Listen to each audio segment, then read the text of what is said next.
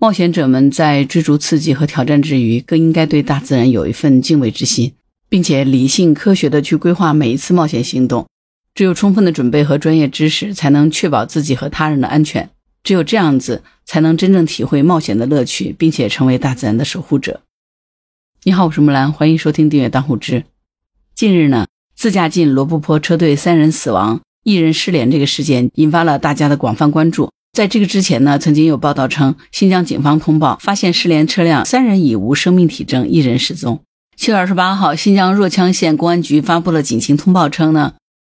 一个自驾车队于二十二日自敦煌出发，未经批准穿越了若羌境内的国家级野骆驼自然保护区。二十六号，一车四人失联。二十七号，发现了失联车辆，其中三人呢已无生命体征，一人失踪。七月二十九号的时候，敦煌警方和若羌警方获得了另一名失联者的线索。两地的警方赶往现场，发现该失联者已经不幸遇难。据悉呢，这四名遇难者被发现的时候，全身焦黑，身体开裂，头部已经发生碳化，几乎无法辨认。根据新闻的报道称，新疆罗布泊国家级野骆驼自然保护区夏季高温，地表的最高温度高达七十摄氏度左右。七月二十八号的时候，报道的记者连线了若羌县一二三四五。工作人员说呢，县辖区内的野骆驼国家级自然保护区归相关管理局管辖，外地游客在没有批准的情况下，肯定是不能够私自进入的。工作人员说，这个保护区里面有他们保护的野骆驼，数量很少，之前都已经快灭绝了，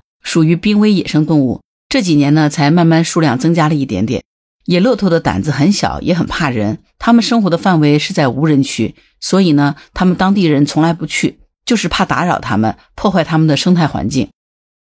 这个工作人员还说呢，他们是欢迎外地游客来到这里旅游的，但是在没有得到同意，或者是没有与相关部门沟通这个前提之下呢，肯定不要单独进入到这片区域。不仅仅是为了自己的安全，也是为了保护野骆驼。我在网上查了一些相关的资料，说从二零一七年以来呢，新疆罗布泊野骆驼国家级自然保护区管理局曾经多次发布通告，严禁一切社会团体、单位和个人进入保护区开展旅游探险活动，一经发现将依法予以处罚，情节严重的将追究刑事责任。而根据咱们国家的自然保护区条例第二十七条明确有规定，禁止任何人进入自然保护区的核心区。因为科学研究的需要，必须进入核心区从事科学研究的观测调查活动的，应当事先向自然保护区管理机构提交申请和活动计划，并且要经过自然保护区管理机构的批准。其中呢，进入国家级自然保护区核心区的，要经过省、自治区、直辖市人民政府有关自然保护区行政主管部门的批准。而这一次罗布泊自驾车队失联的四人全部遇难的事件呢？就引发了众多网友的猜测啊！网络上有各种各样的遇难者的现场照片和救援视频，而相关的业内人士呢，也做出了一部分的解读。不过呢，目前仍然没有明确具体的消息能够证明这遇难的四个人在失联期间的经历是什么。八月一号的时候呢，有记者联系到协助救援的这个刘先生，他向记者说呢，他是七月二十八号在网上接到了最后一名失联者女儿的求助。后来呢，他就在二十九号上午进入了罗布泊，历时了两小时四十分钟，找到了失联者的遗体。遗体的位置呢，距离罗布泊出口处呢，大概二三十公里。失联者身上没有携带卫星电话。刘先生说呢，如果他们的这个车上的空调是正常的，那么在车里面应该是没有任何问题的。在二十八号的时候呢，他的朋友救援的时候，发现遇难者车辆陷入到沙地当中，无法正常行驶。但是呢，并没有坏掉。失联的四个人所驾驶的车辆呢，都是新车，车上的空调是完好的，油料也非常充足，但是没有饮用水了。刘先生说呢，最先找到失联三人的这个遗体，距离陷入沙地的车辆大概有七八公里的直线距离，所以推测他们可能是从车上向外走过一段时间以后才死亡的。刘先生说呢。其实，如果车辆没有其他问题，那么他们在车上坚持等待救援，会比徒步外出的存活几率要大。刘先生是中国探险协会的特邀会员，经常参与救援活动，对于罗布泊等地呢比较熟悉。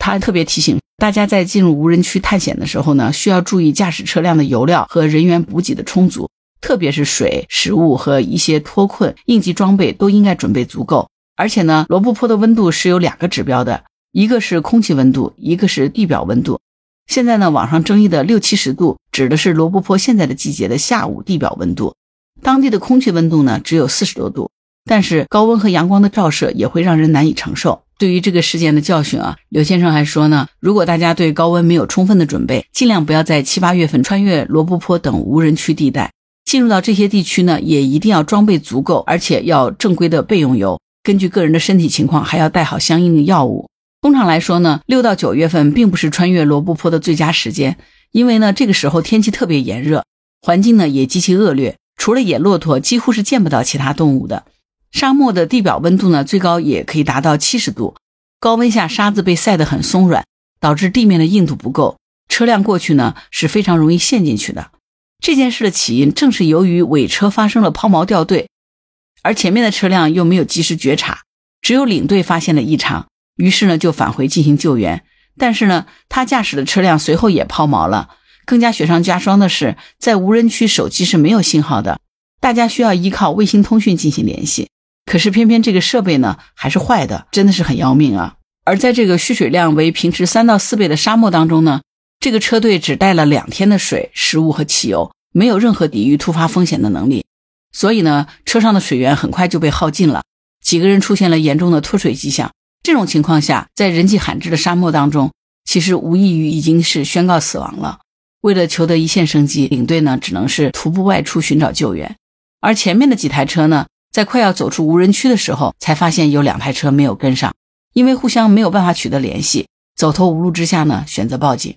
警方在二十六号接到求助电话之后呢，迅速就组织救援人员，调动了数十台车，深入到罗布泊的腹地进行搜救。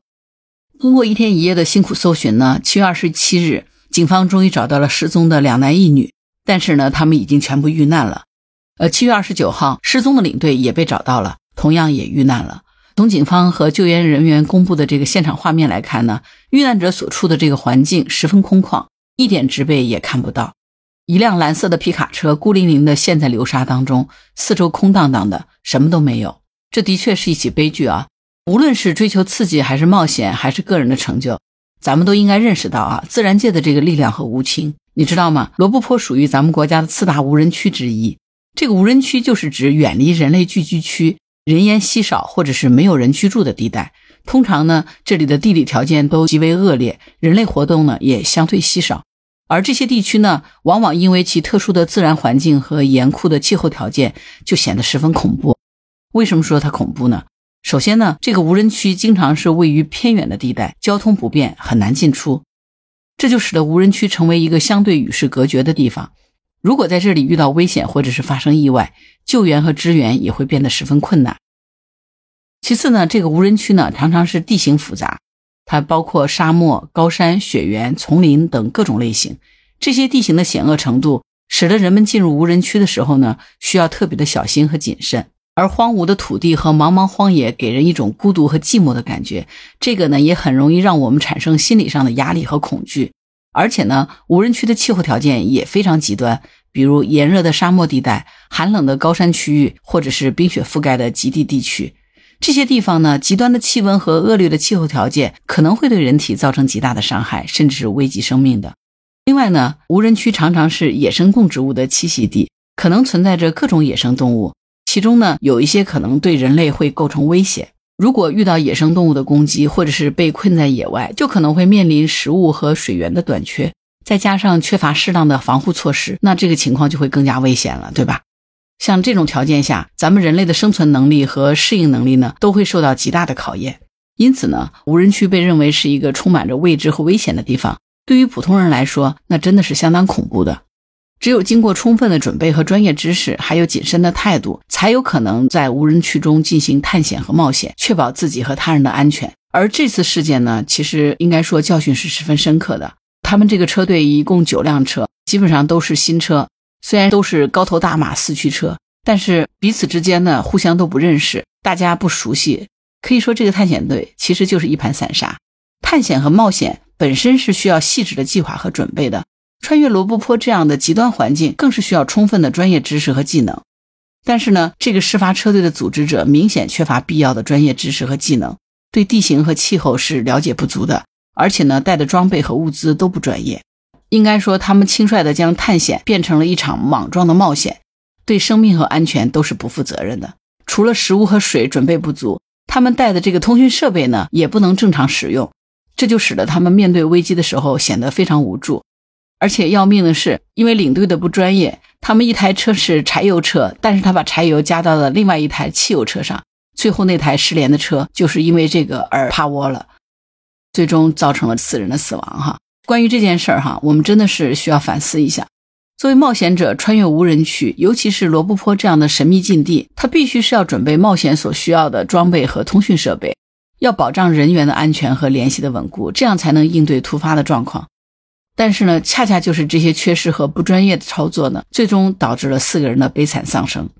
冒险者在追逐刺激和挑战之余，其实更应该对大自然有一份敬畏之心，要理性科学的规划每一次冒险行动。只有充分的准备和专业的知识，才能确保自己和他人的安全，同时也保护无人区的生态环境。我们不能够用生命去冒险，而是要用智慧和谨慎去感受大自然的壮丽和神秘。只有这样子，咱们才能真正体验冒险的乐趣，并且成为大自然的守护者。希望这场悲剧能够成为警醒，让更多的人以更负责的态度去面对冒险，用理性和科学的态度去面对未知的挑战，敬畏大自然，敬畏生命。希望所有人都能够谨记于心。好了，关于本期话题，你有什么想法？欢迎在评论区留言。如果你喜欢木兰的节目，欢迎点赞、订阅、转发、当护知。当然，如果你喜欢木兰，也可以加入木兰之家听友会，请到那个人人都能发布朋友圈的绿色平台，输入木兰的全拼下划线七八九就可以找到我了。好啦，今天就到这儿，我是木兰，拜拜。